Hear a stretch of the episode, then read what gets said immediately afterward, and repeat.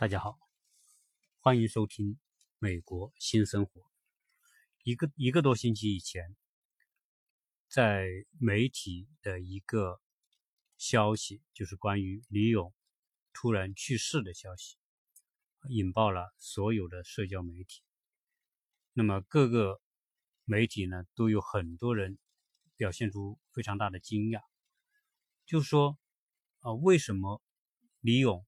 这么一个形象，呃，这么一种状态的人，突然就得癌症就死了，啊，这个是让很多人很惊讶，甚至说有有人觉得，呃，不能接受的一个事实。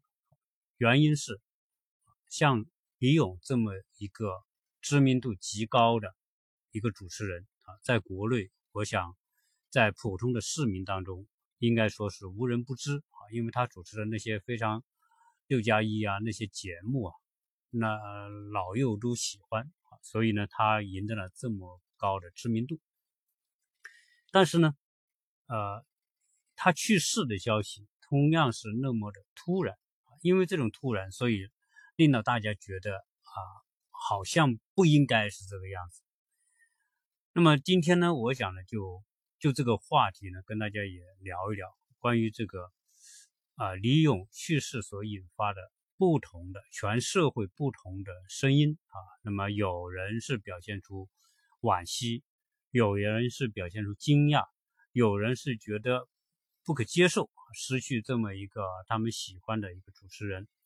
当然，更多的人是反思啊，对于当今社会我们所处的这种环境当中。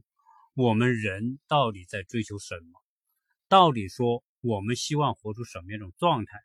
那么对于这些呢，越来越多的人啊，发出了自己的感慨和反思。而在其中呢，我也看到一篇文章，这篇文章呢是一个八零后的女孩子写的啊，她的在微信公众号的名称呢是叫慢时光。呃，我也征求她的同意呢，来跟大家分享一下这篇文章。啊，这篇文章我实在的讲，应该是写的非常不错。啊，不错的原因，当然，他不是说他就啊各个方面都都十全十美，但是最起码在讲到人和生活态度以及我们如何做选择的时候，我觉得这是一篇非常棒的文章啊。一个八零后的女孩啊，能够写出如此之深度和。带有思考的文章，我认为值得跟大家去做分享。那么他的这个文章呢，啊，我觉得非常巧妙之处是想到两种状态，一种呢就是属于北欧的人的生活的状态，啊，那么他这个文章的名称叫做《被北欧的高晓松和被癌症的李勇》，啊，所谓这个被北欧，就是因为说这个。呃，高晓松曾经做了一些节目，在在他的这个个人的这个节目里面呢，不管视频也好，音频也做了一些关于北欧生活状态，他走访北欧所产生的深刻的一种反省和思考。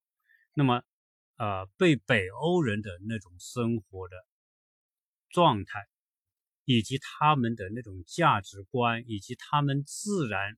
在那种环境当中自然而形成的那种行为举止，啊和生活的方式，而感到震撼。这个原因，我相信是因为我们中国人是完全处在和北欧不同的一种生活环境、社会环境，而这两种北欧的社会环境、生活环境与国内的中国的社会环境和生活环境。处于两种极端的差异当中，才会出现人们，包括高晓松先生对北欧人的所采取的生活态度的那种那种惊讶。而另外一方面，中国的生活态度状态，那么让很多的人处于一种不断的挣扎。不断的努力，不断的追求，不断的向上，不断的竞争，不断的比较，所使得那些中国的成功人士实际上都变成了一个高速旋转的陀螺。有了名名气，还有更大的名气；有了财富，要更高的财富；有了成功，有更高的成功目标。那么最后一个一个都被这种环境所裹挟，最后被这种环境所吞没。啊，这也是啊被癌症的一种表现。那这个文章呢，我前期呢就不说多说，我先呢这个文章呢，我也不好说全部来通篇来读。这个文章，我更多的呢来分享一些文章的一些精彩的片段。那么这些片段里面呢，可能会掺杂一些我同时对相同问题的一些一些看法。那这个文章讲了两天前啊，因为他是在一个多星期以前写的，在朋友圈里面就啊被李勇因患癌症去世的消息刷屏。那么很。多的这些主持人啊，包括像这样知名度这么高的主持人，就这样离开了，所以一时间大家都在讨论和癌症相关的一些话题。而作者本人呢，就是这个慢时光的作者本人，他也给他的一个朋友叫老李的附上了一句话，叫“拿钱换命的人，请看看我们有的时候。”以为自己会活很久，没有想到不健康的生活习惯会夺走一切。我觉得这个文这句话还是非常的震撼啊！对于那些拼搏当中的人，我觉得是种非常大的震慑或者警醒。他讲他的朋友叫老李，和大多数的中国男人一样，永远抱着生活必须先苦后甜，今天的苦逼是为了明天的幸福这样的。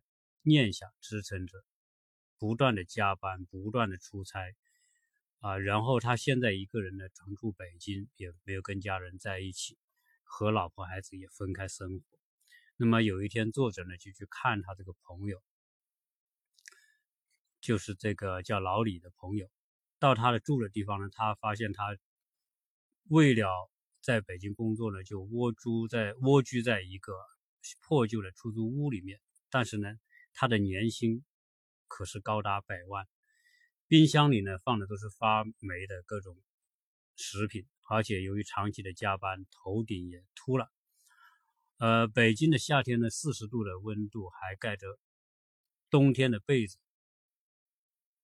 原因是反正就这么将就，也这也不是自己的家，所以他讲的这一切呢，就是觉得这种这些。成功的人在拼搏当中的人，很多时候是忽略了每天生活当中的一些非常重要的细节。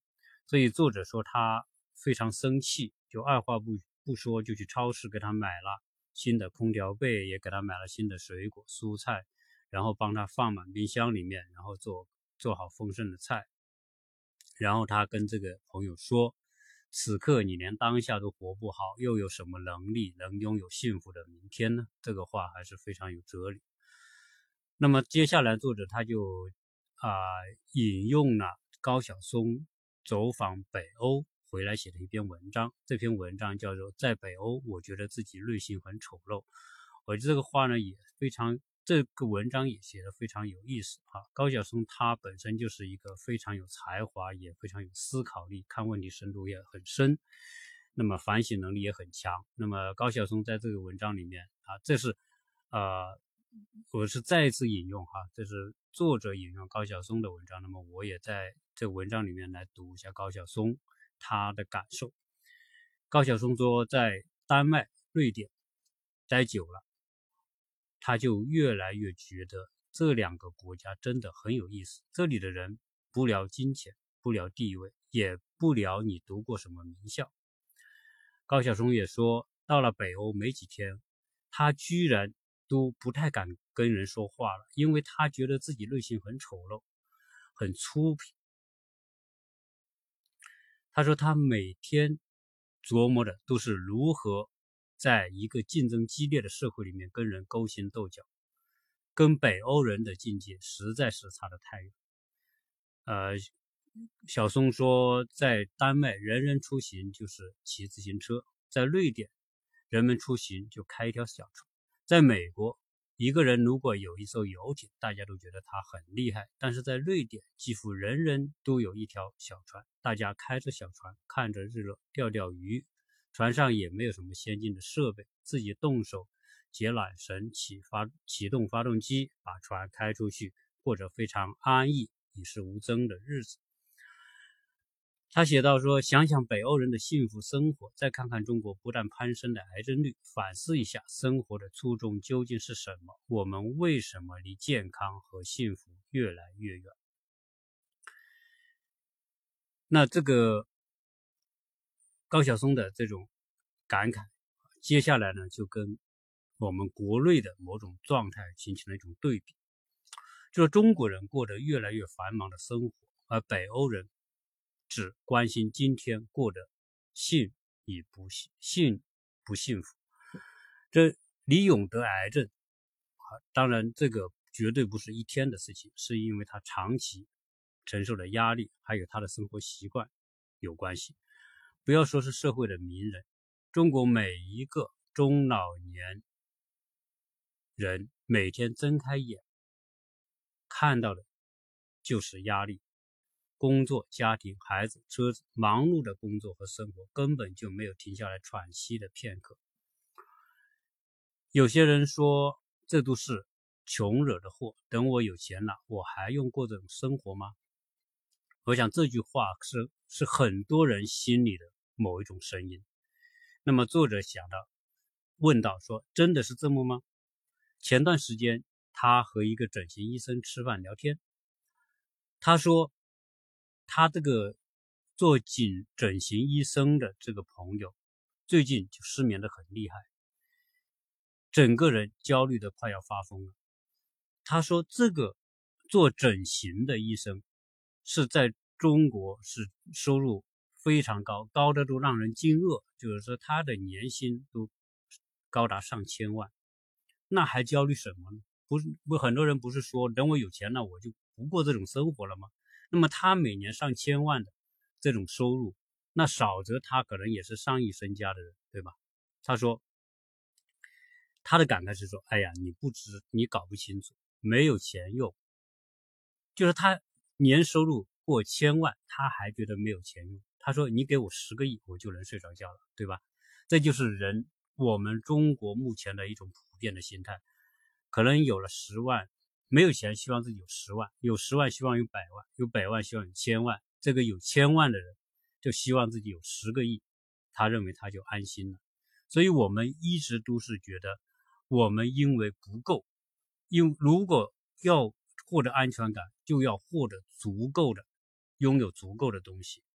但事实上，这是一个，这本质上不是一个对金钱的额度的追求，而是自己内心的。会自然而然升起的欲望之火，它是没有止境的。那么作者呢，他就讲到这个对比北欧的国家的生活状态。那么北欧这些国家呢，它也没有高楼大厦，人们穿的也都很朴素，开的都是旧车，吃的也是简单的食物。每天晚上七点钟，街街上就没什么人，也没有灯红酒绿的这种夜生活，更。没有那种超级奢华的消费刺激人们的神经。那么北欧人普遍的生活状态是什么呢？第一，不讲排场，只注重当下，用极简单的生活理念享受好美好的当下。高晓松发现自己的名气和才气在北欧这种地方完全排不上用场。在北欧，你穿爱马仕或者穿优衣库，他们都不会有羡慕或者鄙视的目光。他们只关心自己今天穿的舒适与否。这在讲北欧国家的状态是人少地多，道路却显得比德国要窄，而在城市里面直道很少，大多数是弯曲的小巷。当地的人开私家车都以小车为特征，很多人干脆就骑自行车上下班。环保对他们不仅是一种时尚，更是一种高尚。呃，当我们国人，我们国内的人内心的欲望值越来越高，物质攀比心越来越强，幸福就离我们越来越远。开豪车、住大房子、读名校，到底是我们实际需求，还是因为怕被人看不起，而使自己的物质攀比欲望在不断的攀升？这个话。这个话题，这个问题，我觉得触及到了我们当今社会的一种实质，就是说，我们今天想要获得的幸福生活，到底由什么来做标准？事实上，我们是不知道的。我们都认为说，啊，开车、开豪车、住大房子、大豪宅、住到住到名校，可以有有花不完的钱，这些就是大家的这种幸福的这种指标。但事实上，当很多的成功人士达到这些目标之后，才发现这根本不是他们需要的真正的东西，这只是生或者幸福生活的某一些的条件。那么，日本作者讲到日本的日野原啊，sorry，日本的日野原崇明先生曾经在《活好》一书中说：“活出真实的自己，第一。”不在于身外之物。第二，不被他人评价所左右。第三，顺其自然，不要勉强。我想，这个日本这个日野先生的这句话哈，应该是虽然是轻描淡写，但是应该讲到了问题的实质。那么，作者接着讲，呃，我们离真实的自己有多远？到底我们穿给别人看？让别人知道我们有钱或者很有品位，还是我们吃给别人看，让别人知道我们有钱或者有品位？我们住大房子、开豪车，到底是为了让别人看我们觉得很成功？我们一切都在演一个成功者，还是在做一个真正的自己？我们正在失去了自我的同时，更失去了真正的幸福。我想这段话是作者的深刻的思考。我。对此也是非常的有认同感。那么这个文章第二部分就讲到了中国的人目前的这种生活的状态，那种物质欲望支配之下，我们在做什么？这个第二段他是这么讲：中国人买买买成了生活的常态，北欧人的简约生活，降低物质的欲望，回归安静的心灵温度。有一次呢，作者说他们做了一个读书会。当问到他的朋友圈里的朋友，你拿什么来宠爱自己？很多人回答说，当然是去买买买，去 shopping，去吃吃吃。在中国经济高速发展的大环境当中，无论是外部环境还是网络环境，都不断的刺激人们的消费和购买欲望。网红店打卡，趋之若鹜。双十一爆发式购买，而且这里插一句，我们最近每年关于双十一都是一个狂欢，都是一个宣泄购物欲望的一个集中爆发点，而且每年我们引以为傲的双十一的消费额的购买额的这种攀升啊，今年两千多亿，去年一千多亿，多少多少啊，这个是。大力的渲染这种氛围、这种气氛，事实上来说，也反映了我们内心世界的啊某种状态。我们是否真的需要买那么多的东西？那么文章讲了，日本人曾经在一篇报道里面分析过中国人消费欲望强盛的最大原因，说中国有着想通过消费来确认自由、表现自我的欲望，年轻人更加炫耀消费，试图证明。个人的身份，而相比之下，北欧是什么状况呢？北欧苛刻的天然环境，当然就是说环境很恶劣嘛，因为它冬天一半半年多的时间都是在冬天，所以北欧人使得节约的习惯成了必须。饭不能不吃，但不必太好；钱不能没有，但不必太多。而北欧人简约传统，随处可见，穿衣。打扮不论贵贱，但求合适，符合自己的气质，凸显自我个性。他讲到说，在北欧那些七八十岁的老太太米色的风衣，呢呢裙，淑女皮鞋，英国女王式的头饰，气质优雅的走在街上，也是一道美丽的风景。这一点来说，我在美国也是经常看到同样的景象。在美国，呃，美国人衰老的比其他的人种要早。基一本基本上来说，如果到了四十多岁，你会觉得很老，皮肤都起皱；到五六十岁，那就基本上就是一个标准的一个老太太的形象。但是呢，美国很多素质很好、受过很好教育的那些老太太，就像这个文章里面讲的七八十岁的老太太，哎，你也会看到像北欧的那些老太太那样，他们的发型。他们的气质，他们的举止，那一切你都觉得这是一个非常优雅的老太太。她是一种老年来老年人生履历、人生的阅历所凝结成的一种个人气质，那一种另外一种不是用漂亮来形容的美。而在这种西方国家，我想在美国，在很多的地方，你会看到。啊，作者所描述的这种老太太那种气质优雅的那种啊，包括一些老先生啊，都是这样。那么作者说，一位绿点服装设计师，他解释到说，他就是瑞典人，从来不把钱大把的花在时装上，实用和节俭是美德。在瑞典人眼里，服装是用来穿的，必须拥有，不用鲜艳奇异，或许有点单调。却让人放得开，每天都有星期五那种休闲的感觉，每人都能够更放松。所以，瑞典这样的国家，北欧国家，大可不必太在意一时一变的潮流，也不必计较所谓的名牌，去购买发自内心真正喜欢、合适并需要的东西。所以，瑞典人这种消费观念啊。当然和西方的国家是有点啊大同小异哈，而且瑞典呢，瑞典人的这种自我消费、自我开心，还表现在他们有一个巨大的二手市场，就是说瑞典人每每个人都会有机会淘到廉价廉物美的用品，从不多见的陶瓷到设计经典的那些物品不一而足，而且。很多的瑞瑞典人、北欧人都钻到那些二手货市场，也就是那些跳蚤市场里面，而且他们经常有这样的体验：到设计商店购买几件物品是容易的，但在铺布满灰尘的旧物堆里找到几件宝贝，就需要眼力、决心和耐心。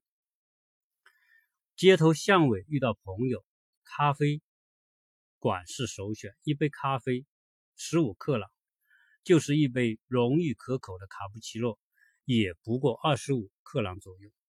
所以在北欧，沐浴着太阳，大半天的时间就可以和朋友舒适侠义的打发掉。所以这种状态，就是要把时间在某种状态之之下把它打发掉的这种状态，我觉得啊，是北欧人生活当中的必备的内容。呃，在美国也有这样的人啊，就是说，你可以看到他坐在阳光阳光底下晒太阳，一坐坐半天啊，就在这发呆。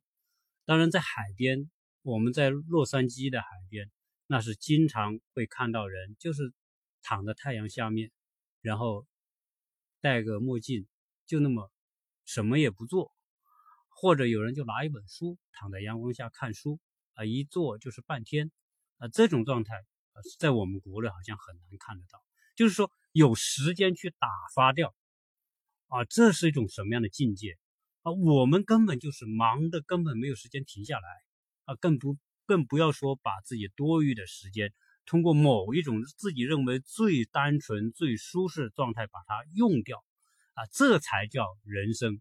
我想这是北欧人对待生命、对待生活和我们勤劳的。东方人啊，中国人所形成的最大的反差。在文章的第三部分讲了中国人嘴上讲着养生，身体却在轻生；北欧人只注重身体和心灵的平衡。那么，文章说，没有什么比健康更快乐的。虽然他们在生病之前并不觉得那是最大的快乐。有多少人一边熬着最久的夜，一边敷着最贵的面膜？又有多少人一边收藏养生指南，一边拼命的加班到深夜？还有多少人一边天天酒局，夜夜买醉，一边往杯子里放着枸杞，嘴上说着养生，身体却在轻生？这应该是中国人的常常态。很多人白天还嚷嚷着健康生活、远离癌症，一到晚上就拿着手机，根本放不开，一刷就是到凌晨。啊，刷手机只是表现行为，而真正的行为习惯的背后是白天工作学习的巨大压力，导致内心的孤独、压抑、困乏，找不到排泄的出口，而手机成为最好的依赖。呃，作者讲到的这种现象啊，应该说是我们中国人不管高低贵贱啊，普遍的一种状态和现象。我们今天当然你可以说手手机消费手机就是一种生活状态，是的，但是这种生活状态在作者看来也反映出一种非常严重的病态。而相比之下，北欧人高效以。高度自律的生活，十分注重工作和生活的平衡。呃，北欧人为了节约更多的时间享受生活，必然要提高工作效率。为了更高的效率，北欧人总是绞尽脑汁的思考如何创新，如何把更多的工作交给机器，而让自己投入更美好的生活。瑞典实行六小时工作制，鼓励工作中的人。有自己的业余爱好来平衡身心。当我们压力过大，杏仁核就会令人进入战斗或者逃跑模式，不断分泌肾上腺素。因此，与休息相关的副交感神经系统就显得格外重要。它能使人在高速驱动后平静下来。阅读、踢球、手工活、弹琴、画画。饭后散步，这些都是北欧人自我休整、充电的方式。越经常这样做，越能感受到它的好处。不仅工作效率提高，生活的习惯变得有规律，幸福感也倍增。啊，这个你在西方的国家，在欧洲，你经常可以看到街头随处的那种咖啡馆。啊，这些就是属于大家放松的，这是一种环境，也是一种。消磨消费时间的方式。第四段呢，作者讲到中国人是丧偶式的家庭，北欧人有全球闻名的超级奶爸。家庭陪伴是北欧人最重视的日常生活。那么，呃，网上有这么一段，为什么说父爱如山？意思就是当爹的就像座山，在那里屹立不动。中国的家庭大部分是丧丧偶式的家庭，丧偶式的育儿，多少父亲借着以工作应酬、朋友聚会为理由不带孩子，即使在家也是端坐如山，完全不插手带家带孩子的事务。当然，作者讲到这个，啊，我觉得是一种比较普遍的现象啊，就是大部分的中国的家庭由于事业拼搏、竞争压力各种原因。所以男的呢，大部分都用在这种应酬、竞争和社交各种事情上面，而家庭的事情呢，就完全交给了这个太太。那么作者说，我们先不用责任来约束任何人，单从健康的角度，这些父亲正在丢失最宝贵、让自己能够减压、身心平衡的最好方式，正在丢失一份最弥足珍贵的快乐。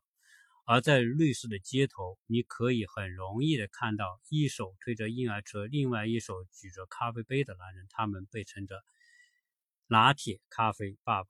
也就是说，在北欧的国家，男人带孩子是一种非常普遍的现象。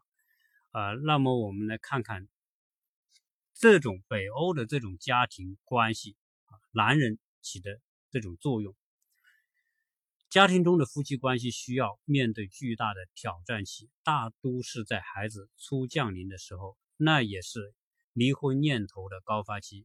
平等的两性关系，夫妻两人合理分摊家务琐事，也让也能让孩子更健康、幸福，远离抑郁症和不良的诱惑。这种两性平衡、平等的认知，基于一个出发点，就是无论家庭还是职场，都不将某种职责以性别为依据加以固化，以视其为理所当然。北欧人的家庭观念很强。即便是男人，也不会以加班应酬为由牺牲与妻子、孩子在一起的时光。那这样的家庭生活成为他们幸福的源泉。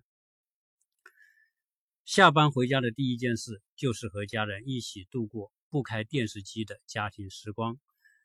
呃，北欧人一起做饭、做游戏、讲故事、聚会，很少有人在外留恋。即便要加班，也以不影响。家庭时间为准。例如，他举例子说，这个父亲宁可在凌晨三点钟去加班，家里至少还有母亲可以陪孩子吃早餐，父亲也只损失早餐的一小时相聚。有一个叫弗兰弗兰迪克弗兰迪克的爸爸说，他一天不见到自己的孩子，不给他讲故事，不在他的额头上亲一下，就会。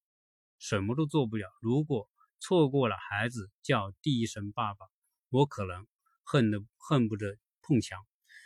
所以啊，这讲到北欧人啊，他们的家庭观念，那么最好的时光就是孩子在睡觉前爬到自己膝盖上，向自己要一个拥抱。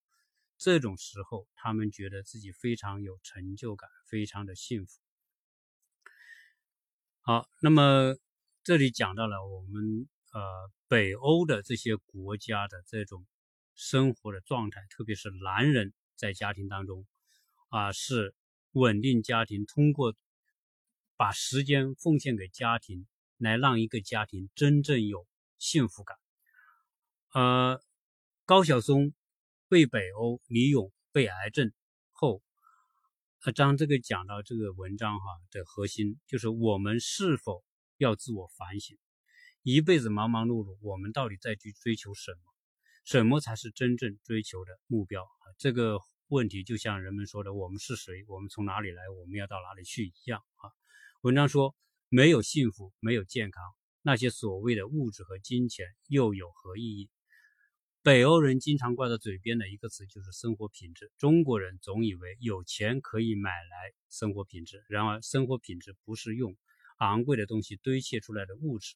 而是通过观察、感受、体验、实践演变出的一种生活态度。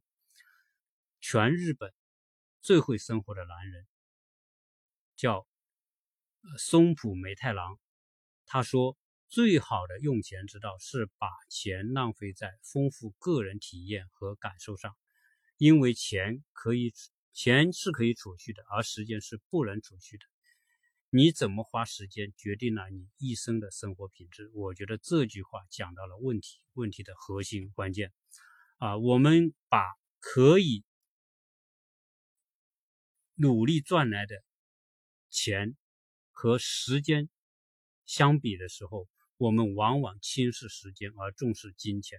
而而这个，呃，松浦梅太郎他讲到的是，钱可以。得来也可以失去，但是时间则不是靠你努力而得来的，时间才是人生如何花一生的时间，才是人一生生活品质的核心和关键。那么，花时间用心去认真对待生活的每一个细节。包括一日三餐和家人在一起的时光，用心去感受、去体会、去和这个世界和人发生最美好的链接。学习北欧的生活态度，将幸福作为我们的人生目标。人生短暂，好好生活在每一寸当下。这个就是猫女王慢时光。品牌的创始人的一篇文章啊，我在这里呢也一个也是啊推广一下他的这个这个文章，因为这个文章确实，我觉得值得我们每一个奋斗当中的中国人去反省和思考。当然，李勇的去世只是一个引爆点，也就是说，在我们的国人的心目当中，事实上。隐隐的都有一种担忧，对我们目前的这种环境、竞争压力、这种生活方式、生活态度，实际上我们都或多或少有察觉，都认为这种状态是不够健康的。也正因为有这种察觉，所以李勇的去世才成为一个引爆点，让人们啊突然明白，突然感觉到，哦，原来。奋斗并不是人生真正追求的全部，因为你奋斗的目的是什么？当知名度如此之高的主持人，按理来说他也很有钱，他也可以大把的花钱来治病，但是这一切并不掌握在金钱手里，而掌握在上帝手里。上帝给你安排这么多时间。你可以用一种高密度的方式把这些时间花掉，你也可以用一种慢生活的方式，慢慢的来体会上帝给我们的生命时光。那很多人会说，我努力奋斗是为了我前半生就成功，后半生就享受，但事实上不是这样。像李勇这样成功的人士，应该说他是不是可以停下来？他在五十岁的时候，他完全可以在之前就可以不要那么的努力，不要那么的面对压力，不要那么的执着。实际上，生命和时间这两个东西，有时候我们过于的在把自己置于某种竞争压力之下，过于的让自己曝光在焦虑之下。实际上就是在高密度的消耗我们的时光，我们的生命时间。啊，也就是说，上帝告诉你，你一辈子该做多少事情。应该说，人要知道适可而止，因为止而会有得。你不知道停止，你就没有办法获得我们这一生当中本该属于我们的美好的时光。美好的生命和美好的生活。好，这一期呢，我就通过这篇文章的分享啊，来来跟大家，那么重新去检视我们自己现在所过的这种生活，我们该如何调整自己？如何？当然，我们没有办法像过得像北欧人那样啊那种状态，因为那个北欧那种状态也不是北欧人努力。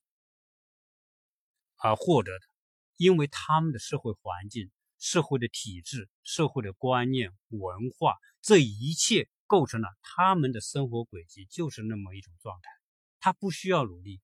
也许当你出生在北欧的时候，你也过着他们那样的生活。所以他们不是因为努力而获得的，这是整个全社会、整个的运行各个方面的因素综合在一起，它就是那种状态。当然，回过头来说，我们国内。中国人也是一样的。我们今天，我们说那些成功人士要那么的拼搏，还真不是说他们啊是完全是因为他们努，而是因为他置于这种环境当中，他不努力，他就会觉得他没有办法适应目前这种高强度的竞争社会环境，就没有办法获得。想要获得的成功啊，所以这一切环境造就了我们北欧国家和我们国内的这种完全不同的这种生活状态。当然，也我们也不是说因为这是环境造成的，我们就不能自我调整。当然，我们还是可以调整。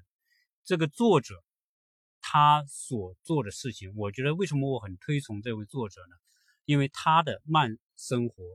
他的这个目前自己开这种客栈所过的就是这种生活，所以在中国也不是说我们不能过那种慢生活，不能过那种让自己身心平衡的生活。只要自己知道，只要自己放下或者舍弃某些高强度的目标，那就不要让自己置于高强度的竞争环境当中，很好的做安排。实际上，我们作为一个普通的人，也是可以过到身心平衡的生活的。那么这一期呢，就跟大家分享到这里，也谢谢。啊，慢生活，这个猫女王啊，允许我跟大家分享这篇文章，谢谢大家收听。